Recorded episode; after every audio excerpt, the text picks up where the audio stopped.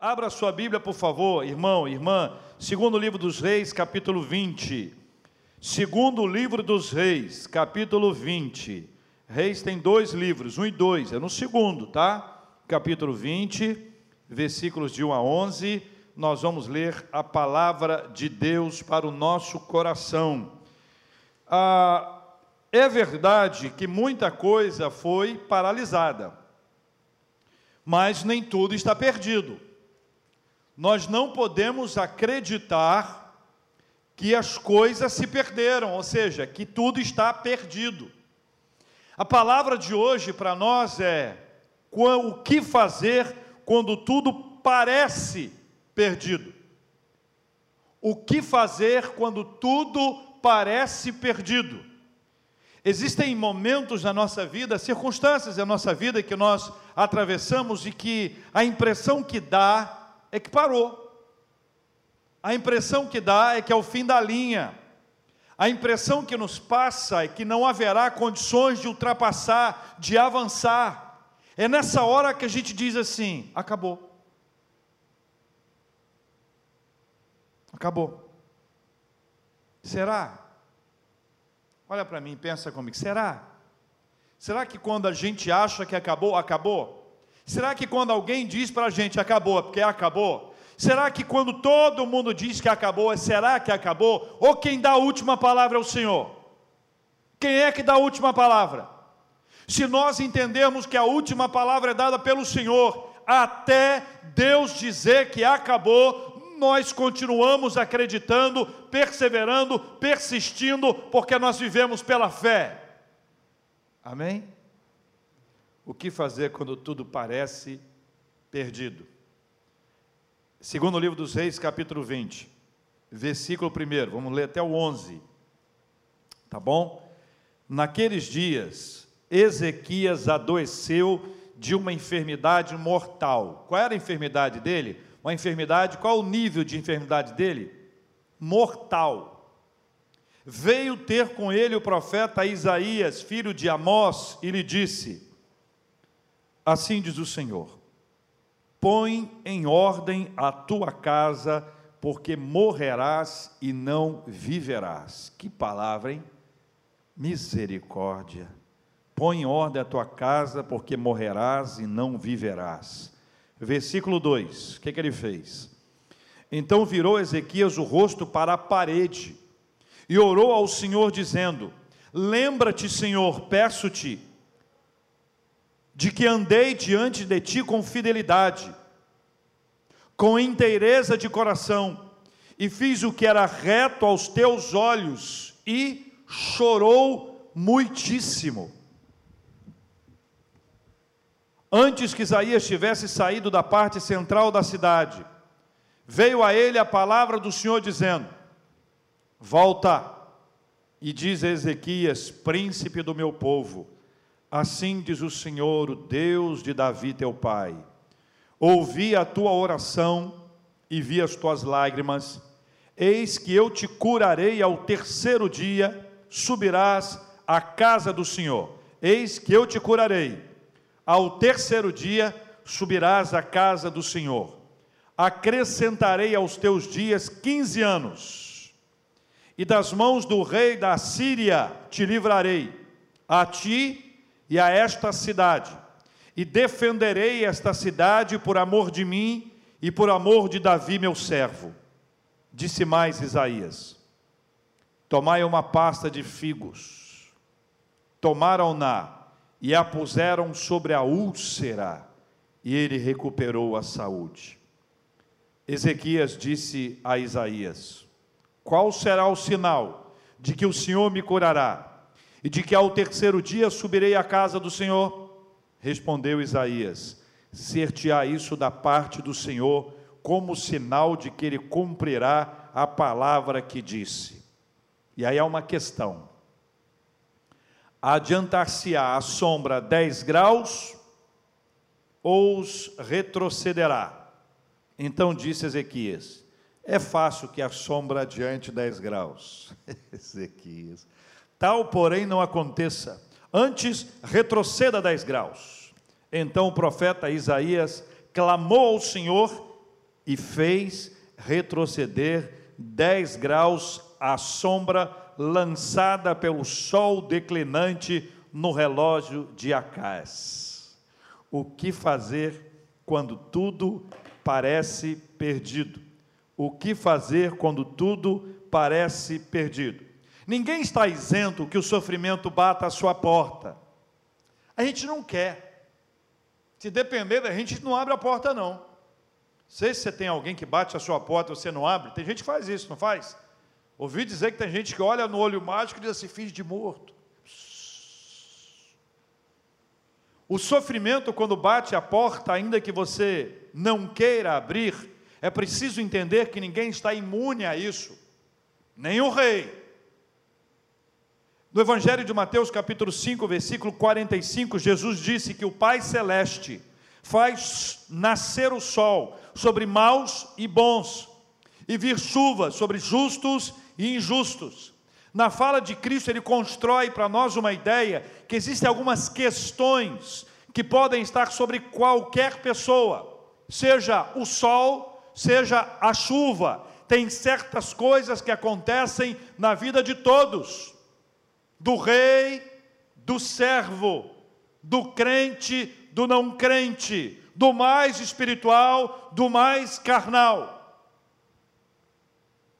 As dificuldades geram amadurecimento, as dificuldades geram crescimento. O que fazer quando tudo parece perdido? Versículo 1, leia comigo mais uma vez, por favor. Tudo na Bíblia, tá? Naqueles dias, Ezequias adoeceu de uma enfermidade mortal. Veio ter com ele o profeta Isaías, filho de Amós, ele disse: Assim diz o Senhor: Põe em ordem a tua casa, porque morrerás e não viverás. Tudo parece perdido. Quando eu olho para o texto, eu pergunto, Senhor, o que eu devo fazer quando tudo parece perdido? Quando a declaração é final, é de morte. Quando a declaração é de que não há esperança, não há alternativa, não há outra instância, não há outra porta, não há saída. Que fazer? Primeiro, anote isso aí. Primeiro, nunca deixe de clamar ao Senhor. Nunca deixe de clamar ao Senhor. Seja qual for a notícia, das mais suaves, das mais complexas, seja a notícia de um diagnóstico, seja a notícia de um problema econômico, financeiro, de uma questão sentimental, relacional, de algo na sua família, em qualquer circunstância, seja qual for a notícia, nunca deixe de clamar ao Senhor, nunca deixe de clamar ao Senhor. A mensagem recebida foi terrível, contudo, a reação de Ezequias foi primorosa, e nós aprendemos no texto Veja, existem algumas etapas importantes que ele experimentou no versículo 2, no versículo 3, mas veja de forma especial o início do versículo 2. Então, e a primeira atitude dele foi: virou Ezequias o rosto para a parede. Isso pode parecer uma coisa comum, mas essa é a ideia da intimidade de alguém que não quer falar com ninguém, porque ninguém pode resolver aquele problema. Sabe, quando a gente se volta para Deus, a gente, a gente fecha a porta, a gente diz, gente, pelo minutinho que eu preciso orar, pelo minutinho que eu preciso orar, e você se, se recolhe, e você entra no seu refúgio, e você fala com Deus sobre aquele assunto. Você abre o coração com o Senhor e fala, sabe por quê? Com as pessoas a gente mede as palavras. Nem sempre a gente fala tudo. A gente fica sem graça. Tiago nos ensina que nós devemos confessar os nossos pecados uns aos outros e orar uns pelos outros para que haja cura. Existe um processo maravilhoso que vai nos levando a ter intimidade espiritual, a ponto de nós abrirmos o coração com as pessoas, e essa, esse abrir o coração resulta de uma intimidade que estabelece a confiança, mas isso não é uma coisa fácil, não. Eu quero te dar uma recomendação: não abra o coração para qualquer pessoa, não abra a sua vida para qualquer pessoa. Cuidado com isso. Tem gente que fala da sua vida, da vida dele ou da vida dela, para todo mundo. Ezequias vira o rosto para a parede. É a intimidade, é a comunhão com Deus. É uma pessoa que caminha com Deus e saberá se comunicar com o Senhor. É uma pessoa que abre o coração diante de Deus, ele se vira, ele dá as costas para o resto, mas ele se coloca diante de Deus, vira para a parede, não porque Deus estava na parede, ele se vira para a parede porque ele queria estar a sós com Deus. Tem uma coisa que precisa redescobrir. A sós com Deus uma redescoberta. Em 1519, os acampamentos começavam com a sós com Deus. Cada um saía do seu quarto com a sua Bíblia, separava um tempo para oração. Qual era a ideia? Busque intimidade com o Senhor. Virou o rosto para a parede. A segunda coisa que ele fez, orou ao Senhor orou ao Senhor para quem ele poderia apresentar a sua perplexidade, com quem ele poderia desabafar. Deixa eu te dizer uma coisa: existem momentos na nossa vida que nós não temos com quem falar aquilo que nós estamos passando, porque nós sabemos que aquela pessoa não pode resolver. Não sei se você é assim, mas tem gente que não quer dar trabalho. Tem gente que, que, que não quer dar problema. Tem gente que não gosta de gerar preocupação para o outro, então não fala nada. Mas não fala nada, mas também não fala com Deus. O que vai acontecer? Vai explodir. Em algum momento essa pessoa vai desequilibrar. Em algum instante ou para algum lugar, esses problemas vão irromper. Mas quando nós derramamos o nosso coração nós apresentamos a nossa perplexidade, nós desabafamos, nós conversamos com Deus, nós apresentamos diante dele aquilo que está ali dentro da nossa alma, aquilo que está incendiando o nosso coração, nós vamos receber da parte de Deus o repouso. Terceira coisa que aconteceu, diz a Bíblia, ele disse o que ele quis dizer para o Senhor na sua oração, compartilhou com o Senhor no final do versículo 3, diz que ele chorou muitíssimo. E chorar faz muito bem. Melhor seria chorar sem motivo. Quem chora, desabafa. Quem chora, desabafa. Jesus disse que nós somos bem-aventurados, porque bem-aventurados são os que choram, porque eles serão consolados quando ele se vira para a parede, quando ele ora, quando ele se derrama, ele chora muitíssimo, é o choro da dor, é o choro de saber que seus dias estão sendo encerrados, é, o dor da é a dor da notícia é a dor daquele que sabe que não tem outra alternativa a não ser virar o rosto para a parede, orar ao Senhor e chorar e chorar e chorar. Por isso eu digo para você: o que fazer quando tudo parece perdido? Nunca deixe de clamar ao Senhor. Nunca deixe de clamar ao Senhor. Ezequias virou-se para a parede, orou e chorou com quem ele falou sobre este assunto. O que fazer quando tudo parece perdido? Primeiro, nunca deixe de clamar ao Senhor. Segundo, anote aí: sempre que orar, prepare-se para boas notícias.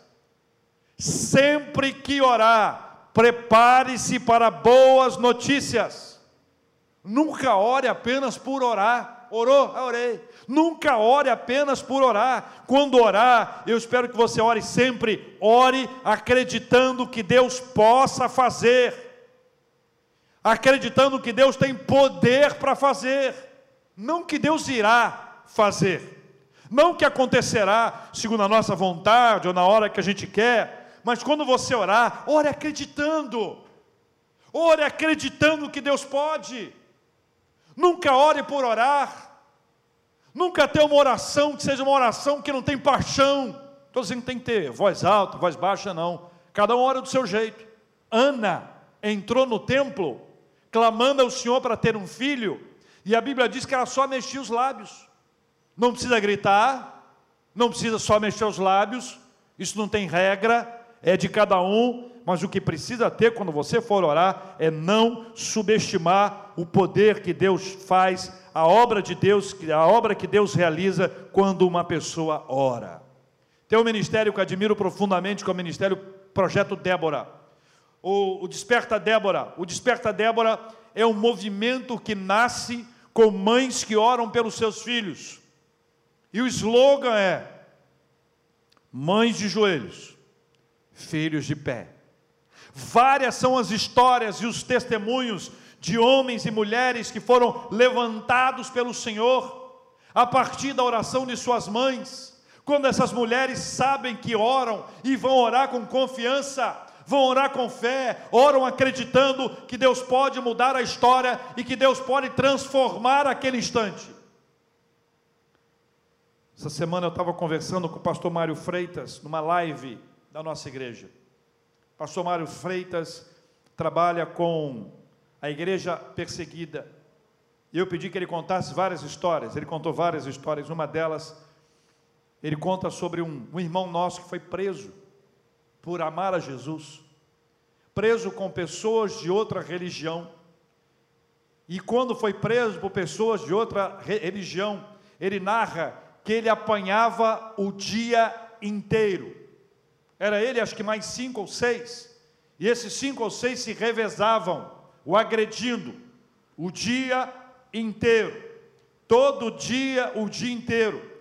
Mas ele narrou contando o testemunho dele, o missionário, quem me contou foi o Mário, mas o missionário dava nove horas da noite, diz que batia um sono nele, um sono, que ele dormia o melhor sono de toda a sua vida.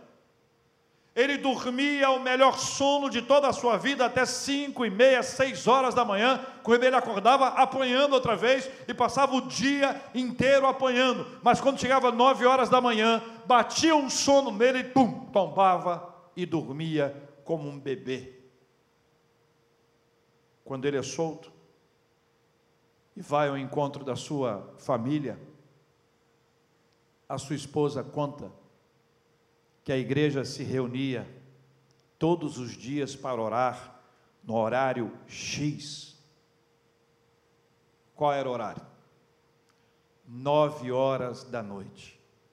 Todos os dias, quando a igreja se reunia para orar, às nove horas da noite, orar pela vida dele, quando todos eles se reuniam para orar, o impacto era nele lá dentro daquela cela. Ele caía num sono profundo e podia descansar, as suas forças eram renovadas e ele só aguentava apanhar o dia inteiro, porque ele tinha uma noite inteira de sono. Não subestime a oração. Quando você for orar, ore com fé, ore acreditando que Deus pode mudar a história. Um amigo meu me contou uma vez, ele era da pá virada, sabe aquele camarada? Pipa voada, como diz o Coutinho, pipa voada, da pá virada. Esse camarada, ele entrou numa briga, e aí diz que naquela briga apareceu um cara armado, e o cara armado começou a dar tiro nele, só que a arma não disparava, e ele conseguia se esquivar dali, de lá, e foi embora. Depois ele se arrepende da sua vida, ele volta para casa. E a mãe diz para ele assim: Meu filho, ontem eu senti um aperto no meu coração. Eu comecei a orar pela sua vida. Te aconteceu alguma coisa ontem? Tal hora. Era exatamente a hora que ele estava na, na briga e estava sendo ali, sofrendo ali os tiros que não dispararam e que ele não foi atingido pela graça de Deus. Por isso eu reitero para você: quando você for orar, ore com fé, ore acreditando, não subestime o poder da oração e mais, ao orar, prepare-se para boas notícias. Eu quero ler com você Atos 12, se você puder marcar aí onde você está. Vão comigo aqui, Atos 12, rapidinho. Atos 12, no versículo 12. 12, 12. Atos 12, versículo 12. A igreja estava em oração. Veja o que diz o versículo 12: considerando ele a sua situação, resolveu ir à casa de Maria, mãe de João, cognominado Marcos, onde muitas pessoas estavam congregadas e oravam. Enquanto Pedro estava preso e sendo libertado, enquanto ele estava vivendo uma, uma libertação maravilhosa, saindo da prisão de uma forma sobrenatural. Você conhece a história? Pedro estava preso, dormindo. Parece um anjo e acorda Pedro. Pedro acorda. O anjo acende a luz. Pedro se veste. Depois as correntes caem. Os guardas que estavam ali continuam dormindo. Eles vão passando de ponto a ponto da prisão, até que lá fora as portas se abrem automaticamente e Pedro sai. Enquanto tudo isso está acontecendo na prisão, a igreja está reunida em oração, a igreja está clamando pela vida dele. Quando você orar, prepare-se para boas notícias, porque quando nós oramos, nós entregamos nas mãos do Senhor e o Senhor pode mudar a história. O que fazer quando tudo parece perdido? Primeiro, nunca deixe de clamar ao Senhor. Segundo, sempre que orar, prepare-se para boas notícias. Sempre que orar, prepare-se para boas notícias.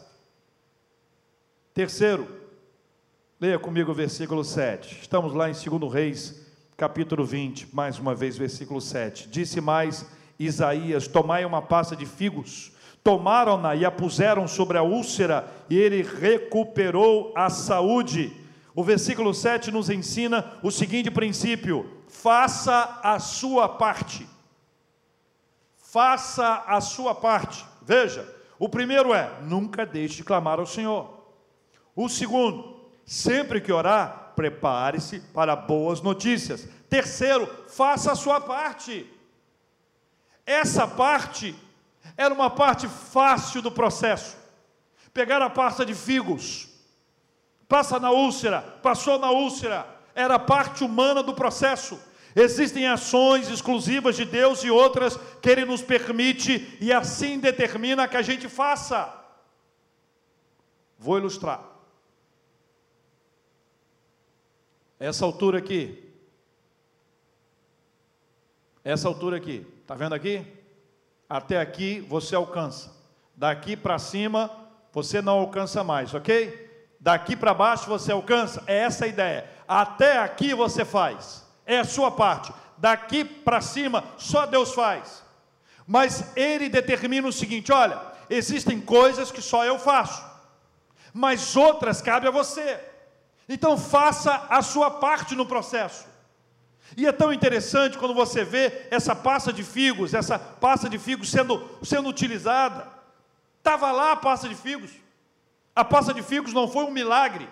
A pasta de figos já havia sido criada. O Senhor já havia preparado a pasta de figos. Eles pegaram a pasta de figos e puseram na úlcera. Mas peraí, não era uma doença mortal? Se a doença era mortal, não havia poder na pasta de figos. O poder não estava na pasta de figos, mas estava no Senhor. Mas o Senhor resolveu utilizar a pasta de figos, porque Ele pode. Mas pegar a pasta de figos é a minha função. Tomar a pasta de figos é a minha parte. A gente está numa pandemia. Então, use máscara. Tem luva? Use luva. Álcool em gel. Evite aglomeração. É a pasta de figos. É a nossa parte. Mas eu quero que você entenda uma coisa simples. A parte de Deus é muito mais complexa do que a nossa. Veja bem, eu vou te contar uma história. Gênesis capítulo 2, versículo 19. Deus criou os animais, porém Deus determinou o homem dar os nomes aos animais. Então veja, Gênesis 2,19, Deus cria os animais, chama o homem desse homem, deu nome aos animais. Eu pergunto a você: Deus não poderia ter dado nome aos animais? Sim ou não? O que você acha? Adão, este aqui é a girafa. Adão, este aqui é o jacaré. Adão, este aqui é o boi. Deus não poderia, pensa comigo, se Deus criou, ele não poderia ter dado nome, mas Deus criou e deu ao homem a missão de dar nomes aos animais. A pergunta que eu faço a você é: qual foi a coisa mais difícil? Criar ou dar nomes? Gênesis 6, 13 e 14. Deus deu a Noé a missão de fazer a arca. Pergunta a você, só nós dois aqui. Você acha que Deus não tinha poder de dar a arca pronta? Hã? Responde para mim. Você acha que Deus não, sabe? Noé, fecha o olho, abre o olho, pum, a arca pronta. Não podia? Podia ou não podia? Se Deus tem poder para criar, Ele podia ter criado a arca. Mas Ele deu ao homem a missão de preparar a arca, ou seja, existe uma parte humana no processo. Deixa eu perguntar para você, sua opinião, só aqui entre nós dois, o que foi mais, mais difícil? Fazer a arca ou fazer o dilúvio?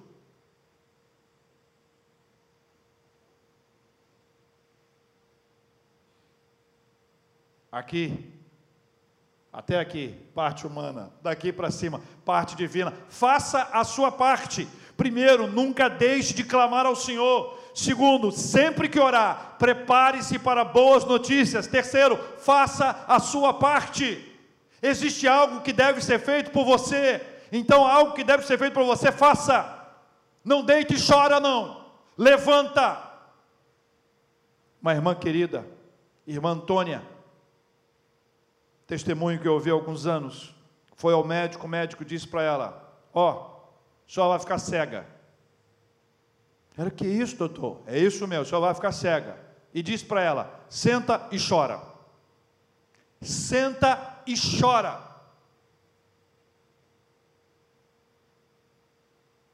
Antônia fez o contrário. Em vez de senta e chora, ela disse: Eu levanto e vou embora. levanto e vou embora. A história da nossa vida não pode ser paralisada por uma notícia ruim.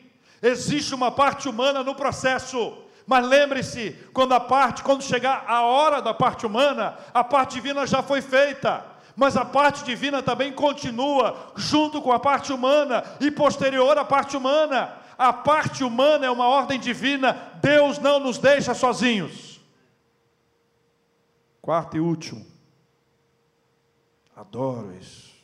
Deus sempre cumpre suas promessas. Deus sempre cumpre as suas promessas. Veja que no versículo, é, final do versículo 5, diz assim: Ouvi a tua oração e vi as tuas lágrimas, eis que eu te curarei. Ao terceiro dia subirás à casa do Senhor. Ao terceiro dia. Não vou entrar no terceiro dia mas você já imaginou o que significa isso também, ou que pode ser aplicado, ou pode ser uma forma da gente refletir. No versículo 8, diz assim: Ezequias disse a Isaías: Qual será o sinal de que o Senhor me curará e de que ao terceiro dia subirei à casa do Senhor? E você viu toda essa história que envolve a questão do tempo. E eu quero dizer a vocês o seguinte: nunca duvide de algo que Deus falou. Deus sempre cumpre as suas promessas. Números 23, 19 diz assim: Deus não é homem para que minta, nem filho de homem para que se arrependa. Porventura, tendo ele prometido, não o fará? Ou tendo falado, não cumprirá? Josué capítulo 21, versículo 45 diz assim: Nenhuma promessa falhou de todas as boas palavras que o Senhor falara à casa de Israel, tudo, tudo se cumpriu. Atos 1:8. Capítulo 1, Jesus está se despedindo e anuncia a vinda do Espírito Santo. Mas recebereis poder ao descer sobre vós o Espírito Santo, e sereis minhas testemunhas, tanto em Jerusalém, como em toda a Judéia e Samaria, até os confins da terra. Atos 1, Atos 2, a promessa se cumpre, o Espírito Santo vem sobre os discípulos e a igreja passa a ser agora empoderada pelo Espírito Santo de Deus. Lembre-se de uma coisa: Deus sempre cumpre as suas promessas. Promessa que Deus faz, pode contar com ela. Parênteses, posso abrir aqui? Parênteses. Cuidado com promessa que Deus não fez. Alguém disse que Deus fez, mas Deus não fez. Não ponha na culpa de Deus ou na conta de Deus aquilo que Deus não disse que faria. Deus sempre cumpre as promessas dele. Deus sempre cumpre as suas promessas. Quando a Bíblia nos assegura algo, pode ter certeza. Quando a Bíblia diz que algo vai acontecer, tenha certeza, vai acontecer. Na intimidade com o Senhor, na palavra dele, ele nos assegura a sua presença entre nós. Jesus disse: Eis que estarei convosco todos os dias até a consumação dos séculos. Ele nunca nos deixa. O que fazer quando tudo parece perdido? Vamos orar por esse assunto. Quando tudo parece perdido para você, lembre-se disso. Nunca deixe de clamar ao Senhor. Nunca deixe de clamar ao Senhor. Lembra de Ezequias? Virou o rosto para a parede, orou e chorou muitíssimo. Nunca deixe de clamar. Não desista. A notícia ruim não é o ponto final. O diagnóstico ruim não é o ponto final. Um problema econômico, relacional, familiar, não é o ponto final. Quem dá a última palavra é o Senhor. A última palavra quem dá o nosso Deus, nunca deixe de clamar. Segundo, ao clamar, espere boas notícias. Sempre que orar, prepare-se para boas notícias. Terceiro, faça a sua parte. Algo que deve ser feito por você. Lembra da arca? Deus não poderia ter feito com, com Noé, Noé fecha o oitum, abre o oitum, a arca está lá. Deus sempre cumpre suas promessas. Vamos orar, meus irmãos. Pai, nós oramos em nome do Senhor Jesus. Nós te somos imensamente gratos pelos teus feitos em nossa vida, pela manifestação do teu poder em nós. Nós te agradecemos porque o Senhor cuida e os seus cuidados são maravilhosos, ó Deus. Nós te agradecemos porque o Senhor é quem nos sustenta e nos guarda. Não há notícia ruim que vai determinar a ausência completa de esperança. Porque quando tudo parecer perdido, nós não vamos deixar de clamar. Quando tudo parecer perdido, nós vamos clamar ao Senhor. Quando tudo parecer perdido e nós orarmos, nós vamos esperar boas notícias.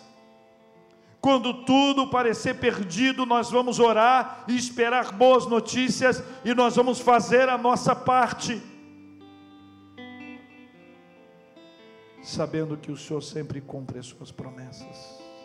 Sempre sempre, sempre, sempre, sempre.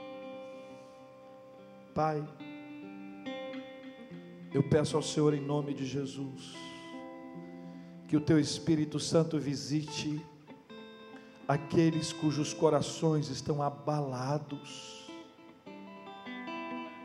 acreditando que tudo está perdido, que não há mais esperança que não existe mais saída, que nenhuma porta se abrirá. Deus, Deus poderoso e amado, nós queremos nos virar para a parede, nós queremos orar, e ainda que nós venhamos a chorar muitíssimo, nós esperamos por boas notícias, porque a última palavra é do Senhor. Deus querido. Se alguém tem que fazer a sua parte e não tem feito, se alguém virou para o lado e não fez mais nada, se alguém desistiu, desanimou, alguém cujas baterias estão descarregadas, o desânimo tomou por completo. Senhor, eu oro por esta pessoa. Senhor, traga renovo, traga ânimo novo, traga esperança, traga força, traga coragem, encha de fé esse coração, meu Pai. Leve a fazer a sua parte, o que lhe cabe, como Ezequias. Alguém pegou a pasta de figos, tão normal, tão natural, tão ali na cara deles. Aquilo que não era a saída antes, se tornou a saída por uma ordem divina. E o Senhor pode dar essa ordem para que aquilo que já foi tentado seja tentado outra vez, na hora e segundo a vontade do Senhor. Deus querido, obrigado, porque o Senhor sempre, sempre cumpre as suas promessas. O Senhor não é homem para mentir, e nem filho de homem para se arrepender. O que o Senhor promete, o Senhor cumpre. Todas as suas promessas foram cumpridas, e algumas ainda serão, como a volta do Senhor Jesus Cristo. Deus querido, quando tudo parecer perdido, traga à nossa memória esta lembrança, incendeia o nosso coração de esperança, sabendo que essa história só é definida pelo Senhor, e em nome do Senhor que nós oramos. Amém, Jesus.